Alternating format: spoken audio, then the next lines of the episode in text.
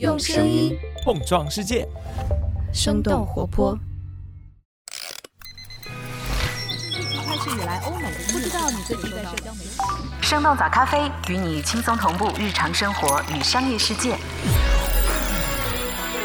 嗨，早上好呀！今天是二零二三年的八月十一号，星期五。这里是生动早咖啡，我是来自生动活泼的梦一。今天节目的上半段，除了会和你一块来看看迪士尼喜忧参半的季度财报，也会来回应不少朋友都提到的最近关停职场服务的领英。另外，不知道我们的听友当中有多少人用过妙压相机这款 AI 应用的最新动态，也值得我们的关注。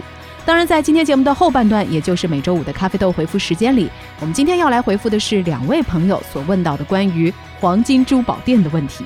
他们发现，经常能够在一条街上连续看到很多家金店。而且店内的顾客并不多，在三四线城市，这种情况好像更加突出。所以，我们的两位听友想知道，为什么会出现一条街上开满金店的现象？在黄金价格透明的情况下，这些金店又是怎样盈利的呢？我们今天的咖啡豆就会来回复这些问题。在这之前，我们先来关注几条简短的商业科技动态。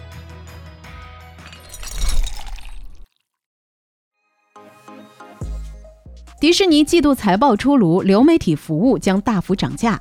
八月九号，迪士尼发布了二零二三财年第三季度的财报。数据显示，迪士尼季度营收大约是二百二十三亿美元，同比增长百分之四。其中，主题乐园业务的季度收入增长了百分之十三。但是，迪士尼的净利润从去年同期盈利十四亿美元，转为亏损接近五亿美元。主要的原因是上个季度迪士尼对流媒体的内容进行了调整。他们认为一些电影剧集所带来的收益要少于制作成本，于是砍掉了流媒体平台的大量内容。但是这一操作反映到季度财报上，就给迪士尼带来了二十多亿美元的损失。另外，由于失去了印度板球赛的转播权，Disney Plus 订阅用户数比上个季度减少了大约百分之七。为了让流媒体部门在二零二四年九月前实现盈利，Disney Plus 和 Hulu 的无广告订阅费用都将涨价超过百分之二十。这是迪士尼流媒体服务在一年之内的第二次大幅度的提价。同时，迪士尼也将会效仿奈飞，打击用户间的密码共享行为。CEO 罗伯特·艾格对投资者表示，他们的流媒体业务仍然还很年轻，迪士尼需要去平衡定价、制作成本还有营销上的花费。比亚迪新能源车累计产量达到五百万辆。八月九号，比亚迪第五百万辆新能源车正式下线，这意味着比亚迪成为了全球首个完成这一目标的车企。第五百万辆下线的车型是腾势 N7。腾势是比亚迪旗下的一个高端汽车品牌，由比亚迪和奔驰合资设立。N7 是比亚迪主导腾势品牌以来全新开发的第二款车。晚点财经的分析认为，比亚迪目前的最大竞争对手仍然是特斯拉。今年三月，特斯拉的累计产量达到了四百万辆。目前，特斯拉也正在加速走向第五百万辆车的生产。另外，比亚迪董事长兼总裁王传福预测，二零二五年中国新能源汽车渗透率有希望达到百分之六十，中国品牌乘用车市场的份额将会提升到百分之七十。美的集团计划登陆港股，寻求最早二零二四年上市。八月九号，美的集团发布公告，表示计划在港股上市，发行规模不超过总股本的百分之十。目前，美的集团的市值大约是四千亿人民币。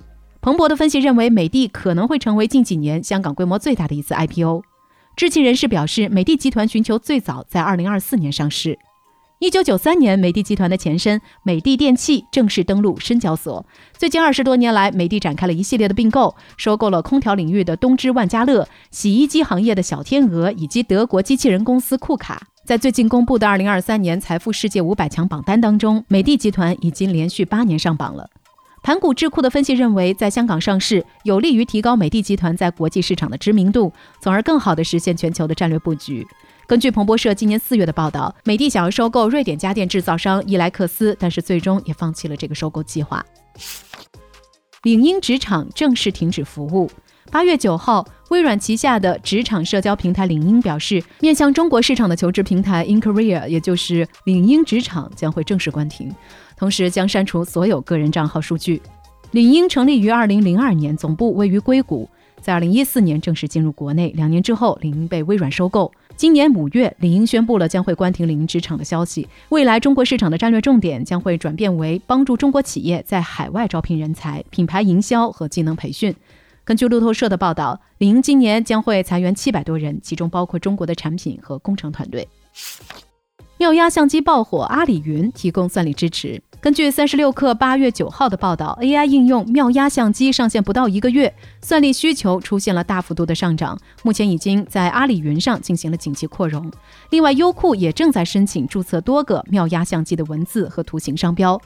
根据三十六氪的报道，妙压相机是阿里大文娱内部的一个创业项目，在今年初组成了兴趣小组，开始了产品研发。上个月，妙压相机正式上线，随即在社交网络上就流行开来，高峰时期有四五千人排队，需要等待十几个小时才能拿到照片。对于用户把妙压相机和海马体、天真蓝等等摄影照相馆相比，妙压相机的产品负责人表示。人工智能无法替代线下摄影的体验，同时妙压相机可以覆盖到那些难以接触到线下写真服务的用户。以上就是值得你关注的几条商业科技动态，别走开，我们马上走入到每周五的咖啡豆回复时间。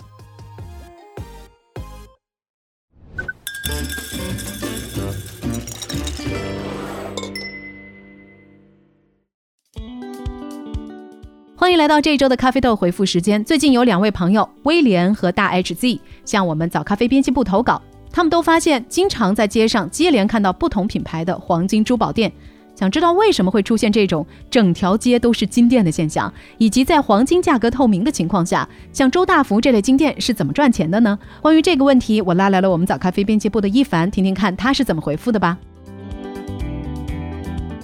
威廉和大 HZ，你们好，我是监制一凡。最近几年，黄金珠宝店确实是越开越多了。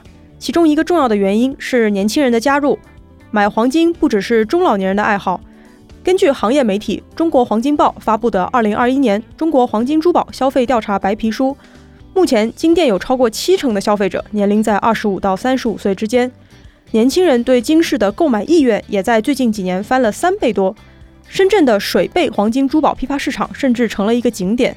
中国黄金协会披露的数据也显示，今年上半年全国黄金消费量同比增长了百分之十六。这一方面是因为年轻人也开始关注黄金的保值属性，另一方面是各大品牌都在加速年轻化。比如周大福推出了专营潮牌珠宝的子品牌，和奥特曼、蜡笔小新、迪士尼等品牌联名，网购黄金也变得越来越普遍。珠宝黄金一直是抖音直播带货的主要品类之一，在排名前二十的带货直播间中。主营珠宝黄金的直播间通常能占到三分之一左右。虽然说大家对于黄金到底能不能保值各有自己的看法，在一些情况下，黄金的回收价甚至比它的基准价还低。但是行业的增长确实给这些品牌们带来了更多的机会。不过呢，这个行业在国内的市场集中度相对较低，虽然有几个头部品牌，但并没有绝对的巨头，因此竞争也比较激烈。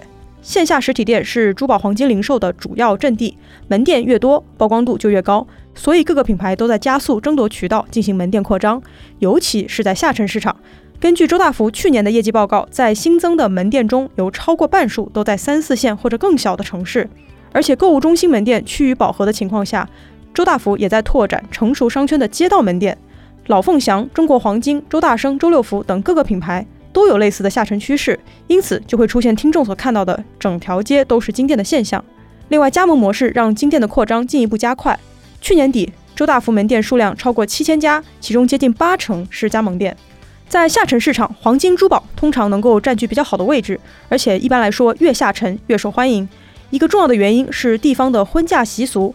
我们可能在生活中或者在社交媒体上感受过，一些地方讲究结婚佩戴三金，也就是金项链、金戒指和金耳环；有些地方还会要求到五金、六金。除了结婚之外，无论是生子、祝寿还是纪念日，县城的消费者也都更热衷于去购买金首饰。在城市的婚宴中，对三金就没有过多的追求，而是一般会选择钻石产品。如果有能力的话，也会更倾向于 Tiffany 之类的国际品牌。不过，由于近年来审美变化、结婚率下降等等因素，年轻人对钻石的需求也有所下降。根据周大生去年的数据，当黄金产品的销售收入翻了将近七倍的时候，钻石产品却同比下降了快百分之五十。虽然金银珠宝是高端消费品，但本身并不是一个赚大钱的生意。绝大部分黄金珠宝品牌并不涉足产业链最上游的原材料，完全依靠对外采购，因此毛利率本身就比较低。根据三十六氪的报道，大部分公司黄金业务的毛利率在百分之十左右。部分品牌甚至低于百分之五，而且较高的租金和人力成本也是他们盈利能力弱的重要原因。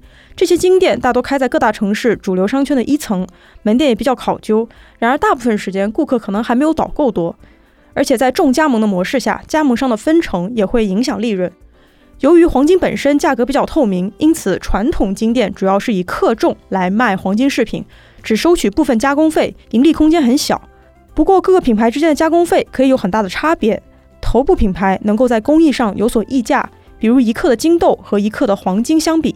价格相差最高可以到达几百元，而实际上金豆并不需要那么复杂的制作工艺。不少品牌还开始在工艺和设计上做文章，比如近年来流行的所谓古法黄金。另外，以周大福为首的头部品牌也不再按克重计算，而是通过一口价来售卖部分的黄金饰品。制作工艺和品牌效应让这些金店拥有更主动的定价权。不过，就算是这样，黄金饰品的毛利率也依然是比较低的。根据周大福今年上半财年的数据，尽管销量和营收持续攀升，但毛利率却创下了历史新低。周大福表示，毛利率下降的一个重要的原因就是黄金产品销售占比的提高。相关数据显示，黄金珠宝店里的白银产品毛利率可以高达百分之八十，钻石产品为百分之三十，铂金产品百分之十五，最低的就是黄金产品。周大福的素金首饰毛利率只有百分之八左右。因此，如果只有黄金饰品卖得越来越好，这对于黄金珠宝品牌来说，可能也并不一定是一件好事儿。聊到这儿，也想来问问你，你有注意到自己的身边开了哪些金店吗？你会愿意在什么样的场合下来购买黄金饰品呢？在评论区和我们一起聊聊吧。好的，感谢一凡，也非常感谢威廉和大 HZ 给我们分享了自己的观察。如果你在自己的日常生活中也发现了一些让你感到好奇的现象或者是变化，欢迎大家可以给我们投递咖啡豆。投稿方式可以在我们的 Show Notes 当中找到，也就是单集简介里的“给早咖啡投稿”这个链接。非常期待看见或听见你的好奇心。好了，周五版的生动早咖啡就是这样了。提前祝大家周末愉快，那我们下周一一早再见啦，拜拜。